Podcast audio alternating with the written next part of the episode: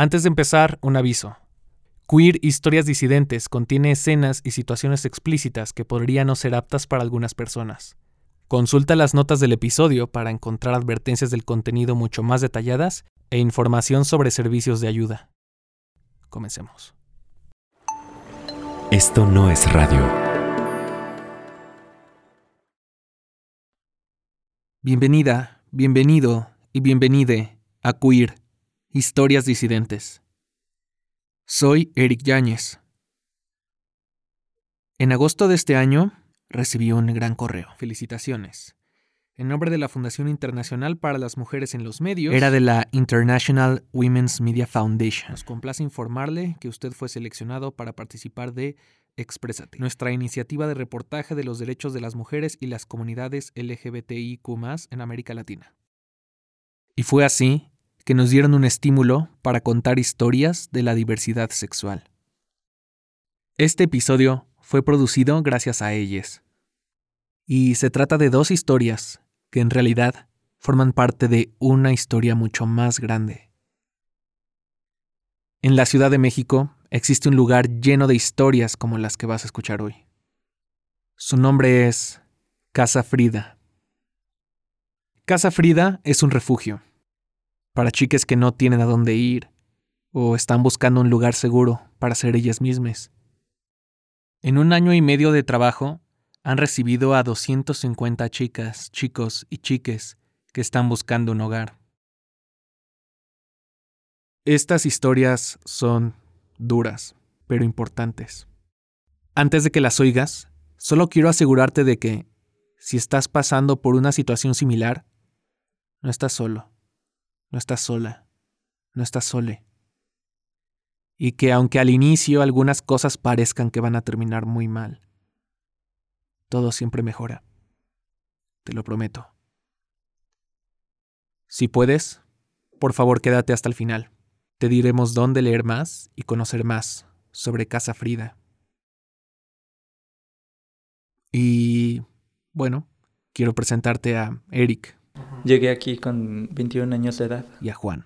Eh, lo que desayuné pues, en sí fue un café y un pan. Este episodio se llama Un hogar seguro. Eric es de Hidalgo, un estado al norte de la Ciudad de México.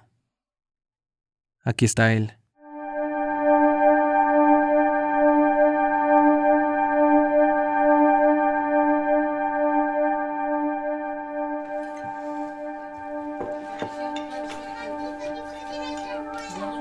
La mayoría del tiempo las comidas familiares se hacían en nuestra casa, a veces en la casa de mis abuelos o en la casa de mi tío.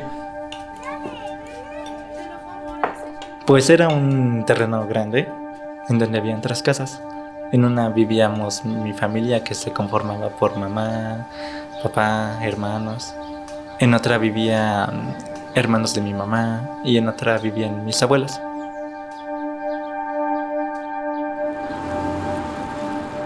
Recuerdo que convivíamos mucho, salíamos de viaje mucho y nos la pasábamos muy bien.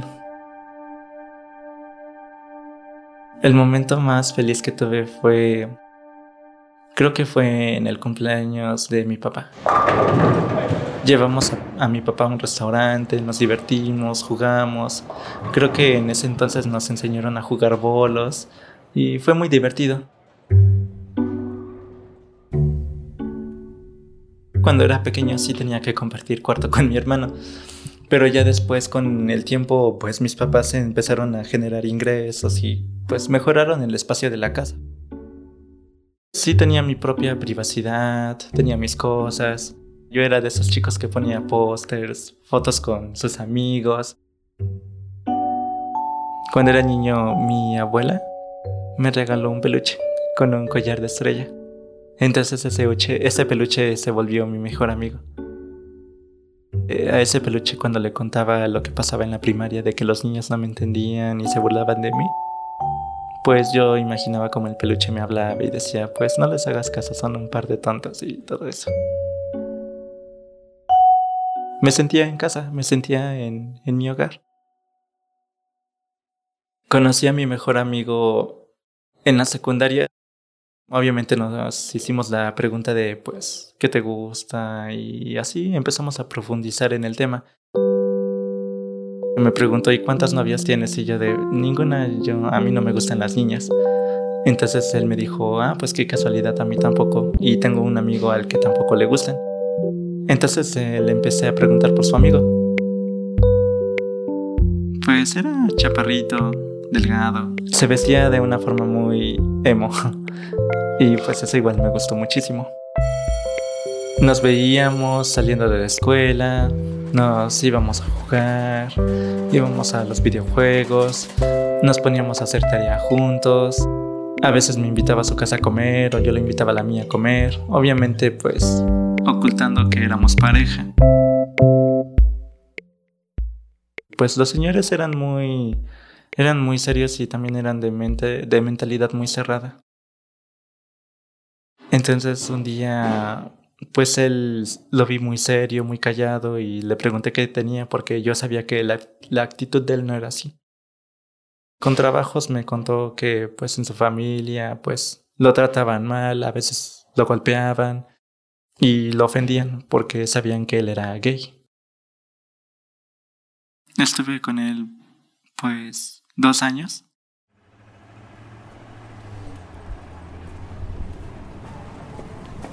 Entonces un día quise salir con él. Le había mandado un mensaje que iba a ir a su casa, pero no, nunca me respondió. Entonces pues voy, llego a la casa, entro. Y pues bueno, noté que la casa estaba vacía. Subí a su recámara y escuché ruidos. Y pues lo encontré teniendo relaciones con otra persona. Yo únicamente grité su nombre y salí de la casa. En un mensaje le dije que pues se olvidara de mí. Un día lo encontré de manera muy casual en la calle. En medio de la calle me detuvo. Empezó a pedirme perdón y que, que no sabía lo que estaba haciendo. Se me arrodilló y yo empecé a caminar. Entonces el último comentario que le hice pues fue algo fuerte porque le dije que pues ojalá se muriera. Mi mejor amigo fue el que me, me avisó, me notificó cuando él pues había fallecido. Y yo pensé que estaba bromeando, pero pues me llevé la sorpresa de que no era así. Fui a su casa y él ya no estaba ahí. Solo veía como las personas iban vestidas, pues como de negro y entraban a la casa. Y pues sí, ya estaban haciendo un velatorio hacia él. Toda la, la culpa me comía vivo, porque pensé que había sido responsabilidad mía por el último comentario que le hice. Dejó una nota Aparte de todos los problemas que tenía en casa, pues sí tuve algo que ver. Estuve a punto de caer en depresión, pero fue como empecé a ir con la psicóloga, porque dije, no, necesito ayuda. No puedo hablar de esto con mis padres, porque no sé qué tan seguro sea que lo vayan a entender. Ya empecé a entrar al bachillerato y pues fue muy difícil. Hubo un tiempo en el que mis papás se separaron y mi mamá se consiguió una pareja. Esta pareja era muy violenta. Nos habíamos mudado para la casa de este hombre y hubo un tiempo, bueno, hubo un día en el que pues creo que mi mamá había salido y no estaba mi otro hermano. Y yo llegué temprano a la casa. Entonces pues no había nadie en casa y nos quedamos ese hombre y yo solos. Entonces ese hombre em, cerró las puertas y ventanas y se empezó a acercar a mí. Y empezó a tocarme, empezó a olerme. Su respiración era muy, muy incómoda, muy enfermiza. Casi iba a cumplir 15. Me, me penetró de una manera muy horrible sirvió un plato de comida y me empezó a empezó a obligarme a comérmela como un animal. Entonces yo empecé a tener ascos. Y pues fue así como empecé a, odiar la comida. Ya después de ese día yo no comía nada. Con trabajos podía comer algo. Todas las tardes saliendo de la escuela tenía ese temor de llegar a casa y encontrar a ese hombre solo. Estuvo casi un año. Ya después mi mamá lo dejó porque pues se dio cuenta que si era muy malo, era machista, era mujeriego. Entonces ya después pues mis papás regresaron.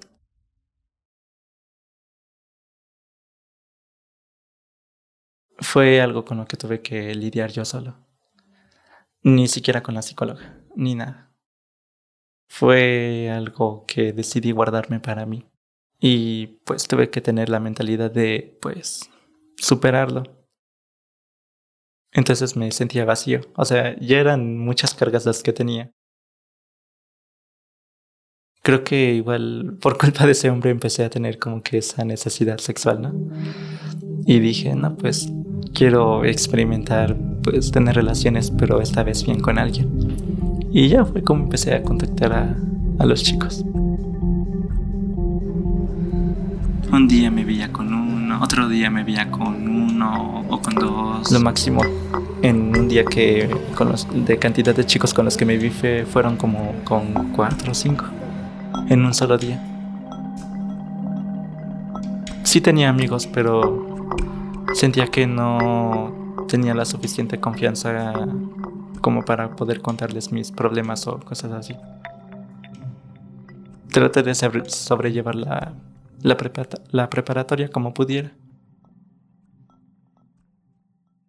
Mis papás se sintieron, pues, en cierta parte orgullosos porque había quedado la primera en el Politécnico y dijeron que iba a ser un gran logro y todo eso.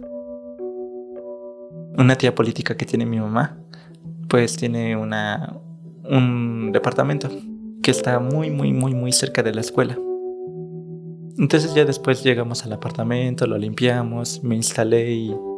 Entonces mi mamá dijo, no, pues vas a estar bien y yo de, sí, voy a estar bien.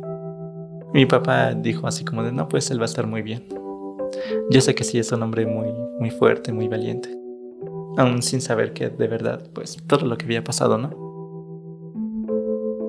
Pues ya empecé la universidad y todo.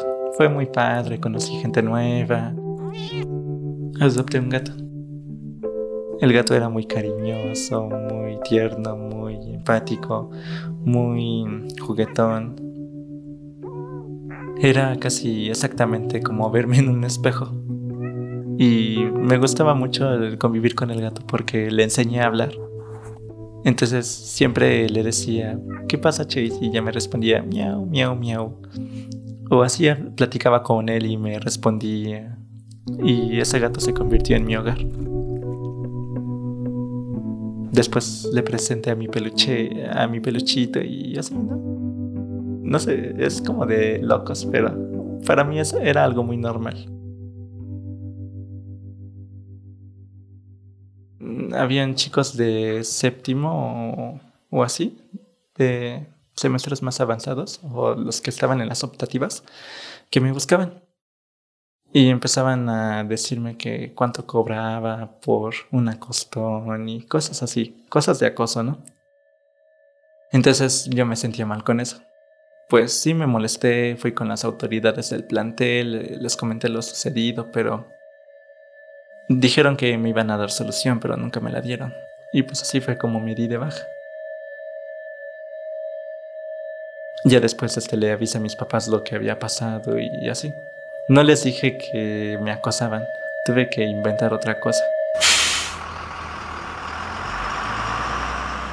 Entonces pues ya me fui para Pachuca y me dijeron, ¿y qué vas a hacer ahora? Y ya de, pues bueno, no quiero perder el tiempo estando en casa acostado. Voy a meterme a trabajar.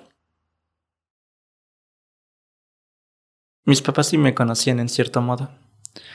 Pero pues lo único que no conocían de mí era mi orientación empecé a planearlo y diciendo, pues, ¿cuándo será un buen momento? Era hora de la comida.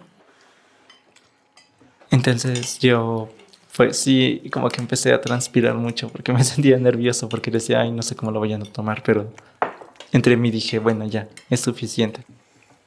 Y pues simplemente las palabras se me salieron. Bueno, yo soy homosexual, a mí me gustan los chicos. Y entonces en eso empezaron a reírse los hombres y empezaron a decir, jaja, qué buen chiste.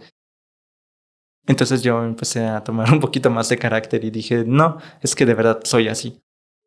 Lo quieran creer o no, yo soy así. No he cambiado nada. Sigo siendo yo mismo. Me dijeron, pues, ¿saben, ¿sabes qué? No te queremos aquí. Queremos que te vayas de esta casa y no regreses jamás. Me dieron una hora para arreglar lo que pudiera y largarme. Me dijeron, pues ve y toma tus cosas. Te damos solo una hora para que puedas tomar tus cosas y te puedas ir. Para que no le sigas haciendo más daño a esta familia. No podía creer lo que estaba pasando. Decía, no puede ser, o sea, me conocen, no sé por qué de repente la visión que tienen de mí cambió radicalmente, como si un desconocido tomara mi papel, como si supieran que el verdadero Eric no estuviera ahí.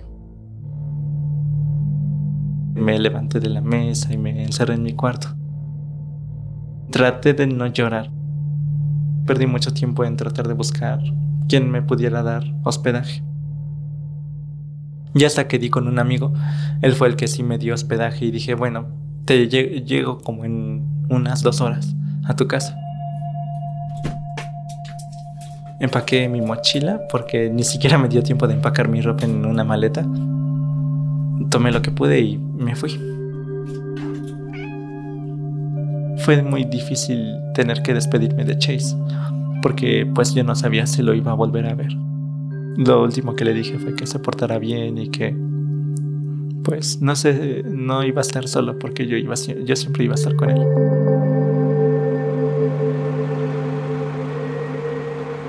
Únicamente compré un boleto de autobús para la Ciudad de México y le avisé a mi amigo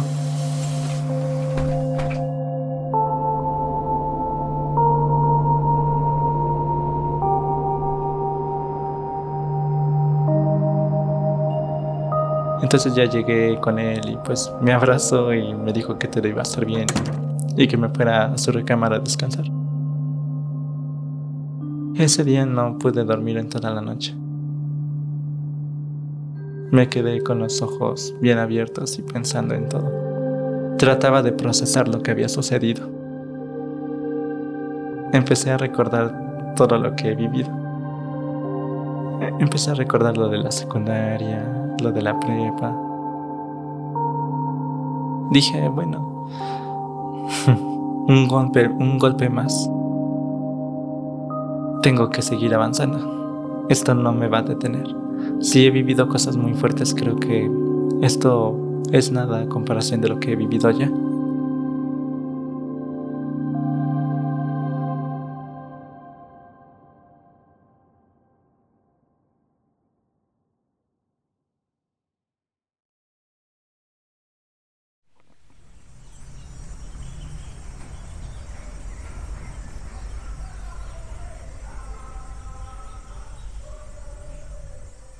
Desde pequeño he estado viviendo con mamá, papá, hermanos, abuela y tío. Dormía en cama de mi abuela con mi hermano menor y mi hermano, mi hermano mayor dormía con una cama al lado. Siempre hemos estado apretados. Es una casa no tan pequeña, pero sí muy limitada. Tenemos baño, el baño sí está hecho completamente de ladrillo y piedra. Pero de ahí en más la estructura es toda de cartón, de lámina de cartón. Lo que menos me gusta es que nunca tuve cuarto propio. Siempre estuve compartiendo y no tenía privacidad para nada. Porque en el momento que empecé a experimentar lo de la homosexualidad, siempre estaba mi abuela detrás de mí o mis hermanos viendo lo que hacía y con quién mandaba mensajes y con quién no. Entonces se sentía mucho de esa... Y aparte no yo no tenía celular propio hasta, lo, hasta tercero de secundaria, no tuve celular propio mis manos siempre han sido muy torpes, entonces temblaban y cuando llegaban a ponerse atrás de mí a decirme, ¿qué estás haciendo? Y se ponían atrás y no se quitaban hasta que vieran que estaba haciendo tarea o que estaba que en realidad estaba conversando de cosas de la escuela, no se quitaban. Por lo regular agarraba un horario en el que nadie fuera a ocupar la computadora o ya cuando me aseguraba que no la iban a ocupar ellos para su tarea o que no iban a jugar. En total estaba en un lapso desde las 8 de la noche hasta la medianoche.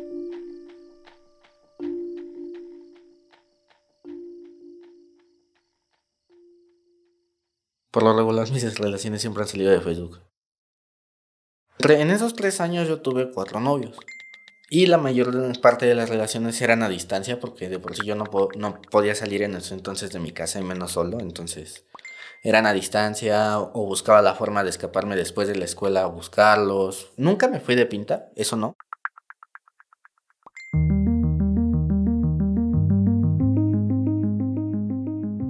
En ese entonces yo ya había terminado la secundaria. Pero ya nos conocíamos de unos cuantos meses atrás. Estuvimos platicando un rato por Facebook. Me contactó por el Facebook de mi amiga. Me dice que quiere verme. Este, pido permiso para salir. En ese entonces tampoco me querían dar permiso, pero yo les dije que era para ver lo de las inscripciones de quién sabe qué. Y salí bajé y pues platicamos un rato. Luego me fue a dejar a mi casa. Estuvimos platicando otro rato afuera. Y pues de repente, pues, sin más ni menos, pues, me soltó un beso. Nos seguimos hablando. El problema es que para ese entonces mi familia todavía no sabía lo de mi homosexualidad. Sin embargo, mi hermano me vio. Mi hermano y mi cuñada me vieron afuera con el beso. Lo primero que llegó a hacer mi mamá y al decirle cuando mi hermano le dijo fue, pues es algo temporal, se le va a pasar en algún momento. Y ese comentario lo tuvieron todo el tiempo desde que se enteraron de que yo soy gay. Se puso un poco pesado el ambiente porque no querían en ese entonces aceptar que yo era gay. Llegó un 14 de febrero, les presenté a mi primer, bueno, oficialmente a mi primer novio, oficial para ellos, con el cual ah, tuve una relación de seis meses. Eh, mi ex tenía 17 años, tenía la misma edad que yo. No sé por qué razón ya no estaba con su familia. Solamente me dijo que su familia está en Veracruz y que él se quiso venir para acá y que su familia lo apoyó. No supe más.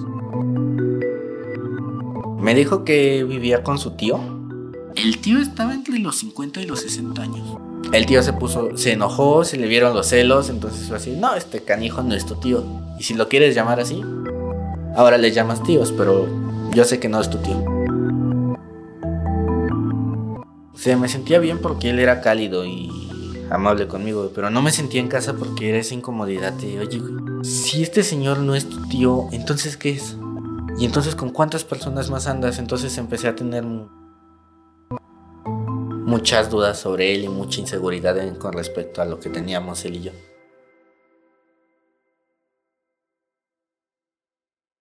De por sí no tenía permisos porque querían que me dedicara al 100% a la escuela. Pero una vez que vieron que yo ya iba en serio con tener novios, o bueno, tener a mi, mi novio, empezaron así de, bueno, pues estás bajando el rendimiento en la escuela. En la secundaria hubo veces en las que veía que mi hermano sacaba bajas calificaciones y lo trataban bien y no le decían ni le hacían nada. Pero no fui yo el que bajó mis promedios y me dijeron hasta lo que no debía. Que era un mal agradecido, que no valía la pena, que para qué pagaban mis estudios. Entonces fue así de, ¿por qué a él lo tratan tan bien y por qué a mí es tan distinto? ¿O por qué es tan distinto conmigo? Desde ahí empecé a, a pensar, pues, si tanto oxígeno les robo o si tanto aire les quito, pues, ¿por qué no, no me voy de la casa o por qué no me muero? Una vez en la que en serio yo me estaba sintiendo mal, mal, mal, eh, me había enfermado, me dolía la cabeza y me estaban obligando a hacer eh, que deberes y a hacer otras cosas a pesar de que yo estaba mal. Agarré un medicamento eh, para la presión y me lo tomé. Como un intento de suicidio fue eso. Pues esa noche mi mamá me pegó una cachetada porque yo le dije que no era justo. En el cuarto donde estaba con mis hermanos teníamos las maletas de cuando íbamos de vacaciones.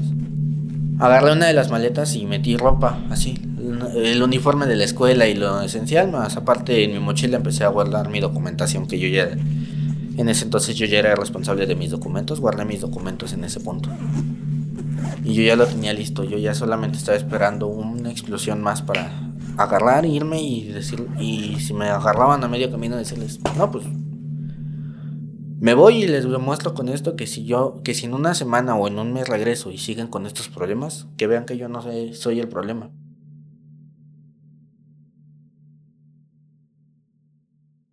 Llega una noche en la que digo, pues bueno, vámonos. Eh, una mañana, porque no fue una, no fue una noche, fue una mañana en la que digo, en la que cumplimos cuatro meses justamente. Y digo, no, pues vámonos, va, eh, vamos a festejar. Y pues salimos, dimos la vuelta. Llegamos, mis papás me dicen que si voy a hacer lo que quiera, que mejor me fuera de la casa. Y yo simplemente les dije, es que nunca hago lo que quiero. Mi mamá me iba a agarrar, me iba a dar una cachetada. Y simplemente yo me salí de la cocina en ese momento porque ya no quería discutir. Y pues como ya tenía la maleta preparada, solamente esperé a un momento en el que se distrajeran. Aproveché que dejaron las puertas abiertas, me salí, me trepé el muro de la casa. Como digo, no está muy alto y no hay una malla que impida que salga. Y salí.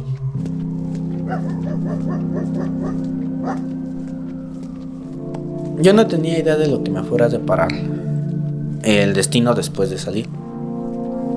Y en lo único que yo pensé fue, bueno, ya voy a estar mejor, quizá, quizá mejor, quizá peor, pero ya no voy a estar en un espacio en el que no me quieren.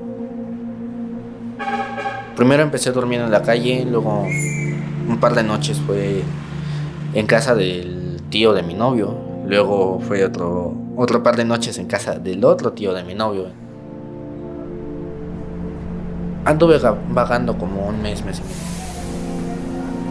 Ahora sí que fue como, digo, ahí fue donde descubrí el putivagón. El último vagón del metro.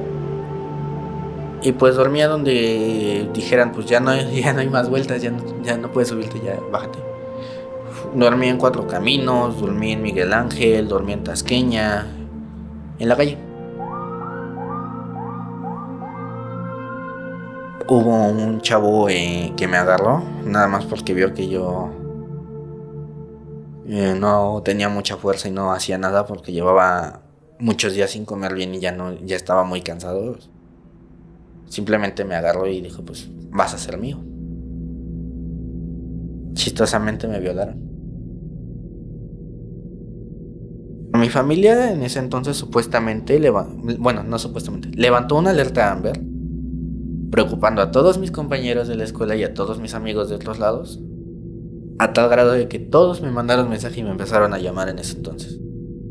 Y luego supuestamente me estaban buscando, mi familia supuestamente me estaba buscando y posteriormente cuando me encuentran o sí, cuando me encuentran o cuando yo me dejo localizar porque es una cosa muy diferente, me, me dice mi abuela, no es que no te estaban buscando porque te quieran, sino simplemente para mantener una imagen la imagen de que la familia se cuide y que no se abandona, ese tipo de cosas fue lo que me dijo. O sea que mi mamá no me había buscado porque me quisiera, sino simplemente porque no quería que la gente se enterara que, que me fui por culpa de ellos. ¿Esto te lo dice tu abuela en plan de hacerte sentir mejor o cómo? En plan de que no me querían ver en la casa. O sea, ella te dijo no te quiero ver en la casa, en otras palabras. En otras palabras. O sea, para ti era preferible estar en la calle que en tu casa. En ese momento sí.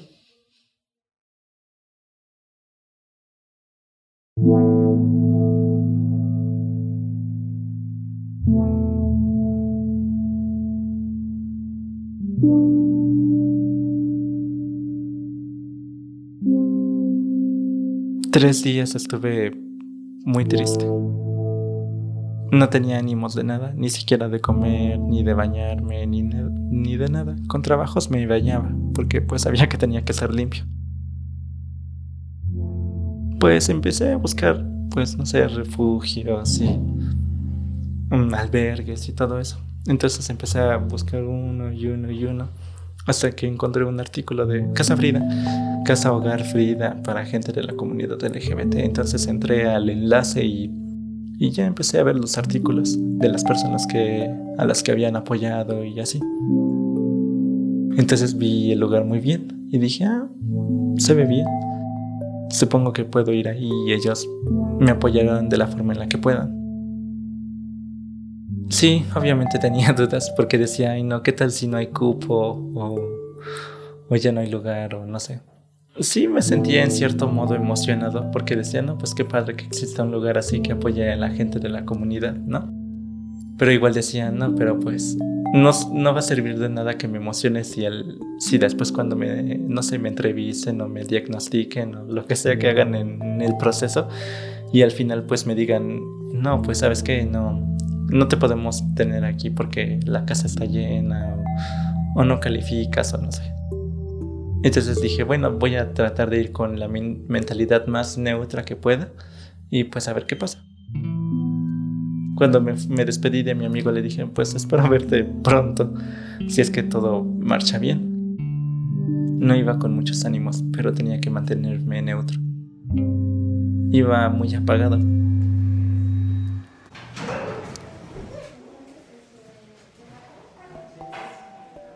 Creo que tardaron ese día entre una o dos horas, más o menos, creo. Me dijeron que pues sí había un lugar y me iban a hacer como una especie de diagnóstico para ver si Casa Frida cuenta con los recursos para apoyarme y me entrevistaron los de trabajo social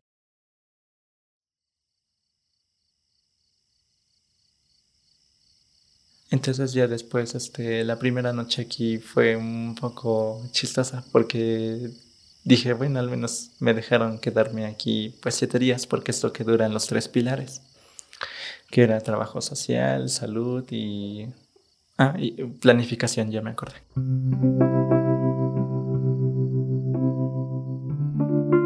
Pasó un bastante rato y ya iban a cenar. Entonces pues ya vi cómo era la dinámica de la cena y todo. Y ese día no, no, no, no, cené nada. Tuve que regalar mi cena porque no me sentía como que con ánimos de comer. Y regalé mi cena. Me asignaron mi cuarto y me dijeron que pues iba a ser mi lugar pues temporal porque nos iban a estar cambiando de cuartos y así. Para que tú puedas convivir con las personas me empezaron a decir, no, pues aquí en planificación te vamos a ayudar para que tú puedas considerar algún presupuesto para que puedas rehacer tu vida y puedas buscar algún lugar a donde quedarte cuando egreses de aquí.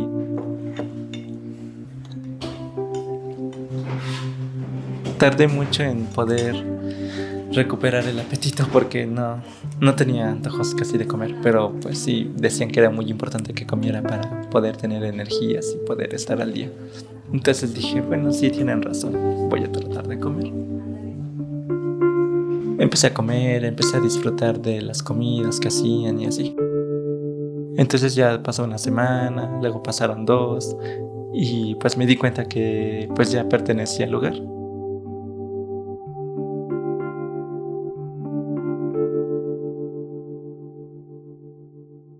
Como les dije que perdí el contacto con mi familia por completo, pues no había modo de poder comunicarme con ellos. No había ninguna forma en la que yo pudiera contactar a mi familia para que pudieran arreglar los problemas. Y de esa forma, pues yo a lo mejor pudiera regresar a casa. Pero pues no, vi, recordé la seguridad con la que me decían que no volviera a la casa. Entonces yo decía, no, pues yo sé que no cuento con ellos. ¿Decidiste no volver? Sí, decidí no volver. ¿Hace cuánto no hablas con ella? Pues desde que llegué. ¿Crees que puedan hablar pronto o esperas que mm, pase pronto con ella? Mm, la verdad no espero nada. Porque yo no puedo predecir si va a pasar o no. Únicamente eso lo dejo en manos del destino o del universo.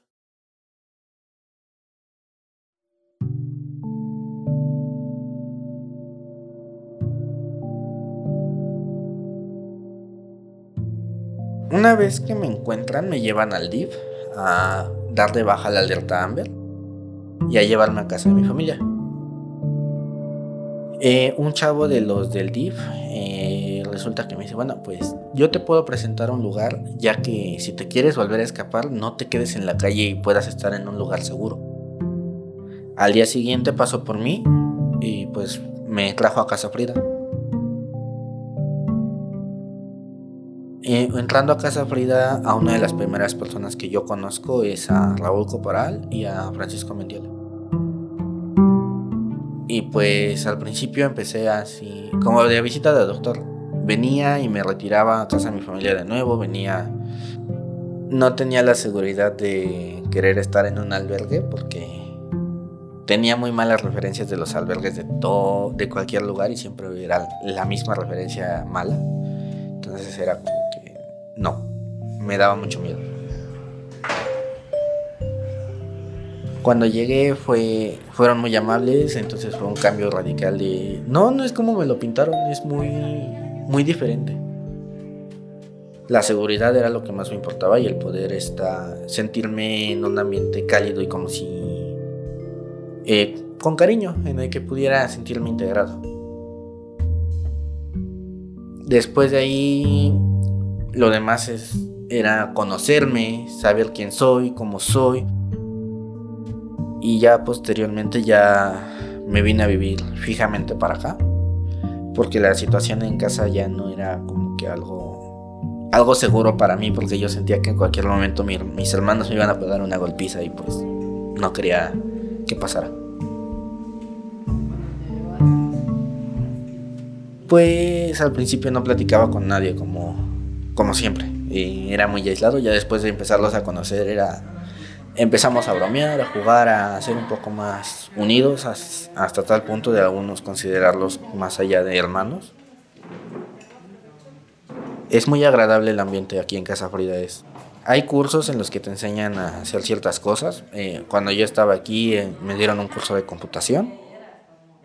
Te dan una atención psicológica, personal, bueno, eh, independiente para que tú puedas solucionar tus problemas. Hay atención médica, te apoyan en lo necesario para que tú puedas estar bien y tengas un egreso exitoso. Ya profundizándolo un poco aquí en Casa Frida hubo un evento en el que se hizo Drag Queen, como un evento con la Supermana, y fue mi primera experiencia drag. Y desde ahí fue de, ah, esto era, yo creí que solamente era transvestirse y ya. No, no solamente es transvestirse, sino tener un personaje, actuar, prepararlo, ese tipo de cosas. Me estuvieron dando opciones para poder continuar mi preparatoria y terminarla. Sí, sí me estuvieron dando y estuvieron checando algunos cursos para... Sí, de hecho sí me dieron opciones para hacer cursos matemáticos y poder obtener diplomados sin tener que terminar la preparatoria. Casa Frida estuvo de intermediario para que se arreglaran las cosas allá y que pudieran entender mi condición y ya no hubiera la, esa, esa discriminación y esa mirada de decepción por parte de mi familia. Después de eso, eh, después de que notaron que ya me estaba llevando mucho mejor con mi familia, pues dijeron, pues nuestro trabajo aquí está hecho, es momento de que salgas y continúes.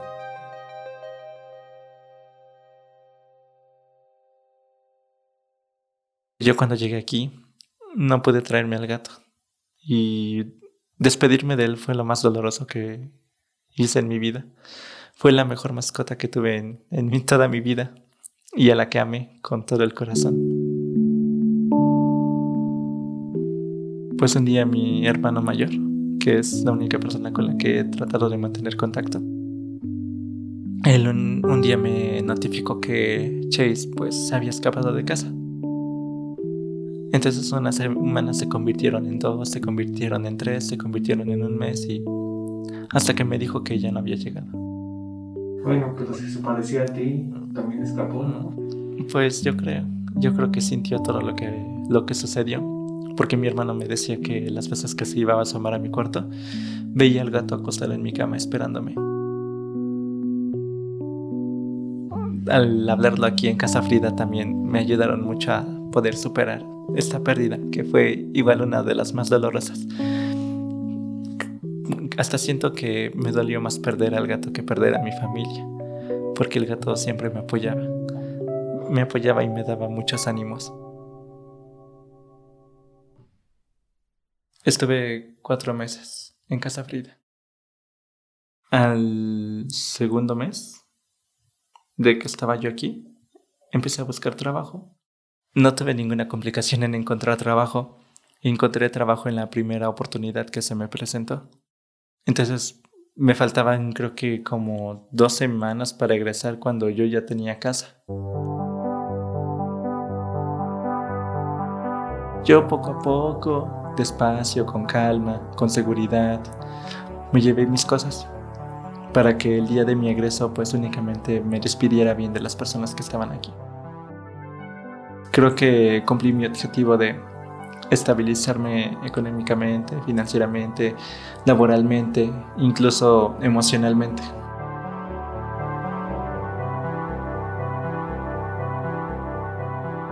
Obtuve ya una seguridad mucho más fuerte al, decir, no, este, yo quiero hacer esto, yo quiero hacer el otro. Ya no voy a buscar complacer a mis papás para eh, que no se sientan decepcionados. Me importa un comino, soy yo y es mi decisión hacer lo que hago. me concilié con mi familia, ya todo estuvo bien, ya ya nos hablamos mejor, aunque no digo que puedo que puedo o quiero regresar con ellos, pero sí ya todo está mejor. Ahorita vivo, vivo cerca del metro Indios Verdes. Estamos viviendo cuatro personas. Yo llevaba tiempo en un grupo eh, de Se Buscan Roomies, era de la comunidad obviamente. Y pues resulta que encuentro este chavo que para mí era una. vivía cerca de donde vive mi familia. En diciembre eh, me voy a vivir con ellos. Y pues una vez cumpliendo los 18, que fue el mes de enero, eh, empiezo, bueno, tengo mi primer trabajo y mis primeros ingresos para poder yo ya solventar gastos renta, luz, agua, gas y todo lo demás. Inclusive para comprarme yo una que otra cosa. Es cómodo, tenemos nuestro, nuestro pequeño espacio y pues se respeta la privacidad entre cada uno de nosotros, entonces no hay tanta interferencia.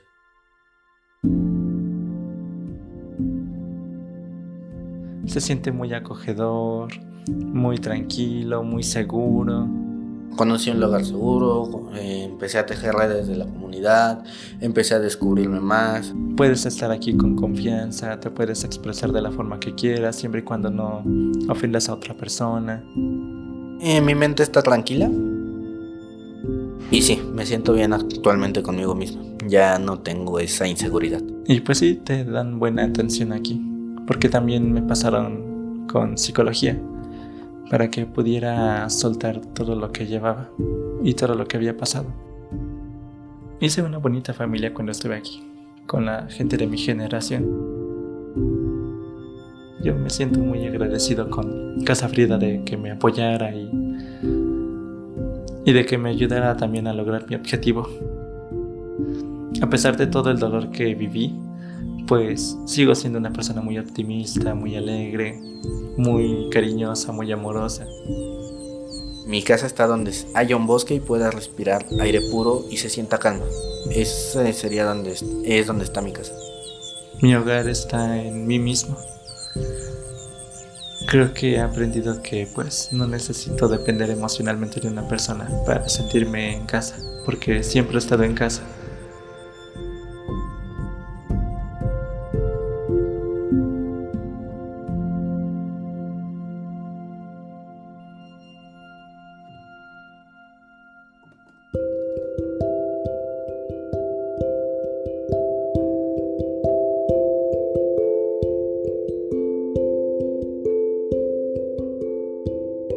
Muchísimas gracias a Eric y a Juan por contarnos sus historias.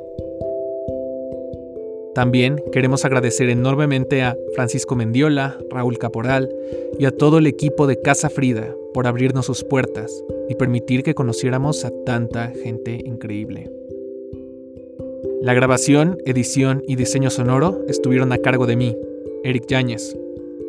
Andrea Menchaca, Majo Irigoyen y Cristina Salmerón estuvieron a cargo de la investigación, edición y coordinación del reportaje. Maritza Ponciano es la ilustradora del episodio.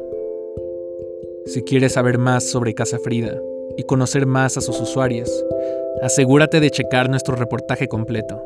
Se llama Ser quien quiero ser.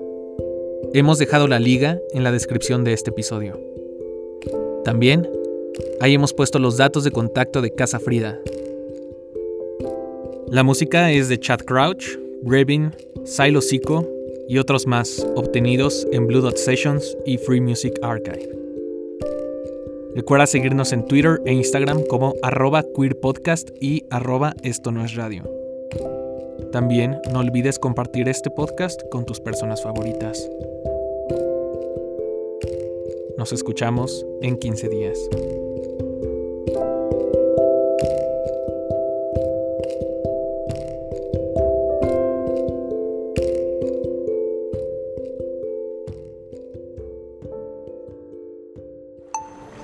Esto no es radio.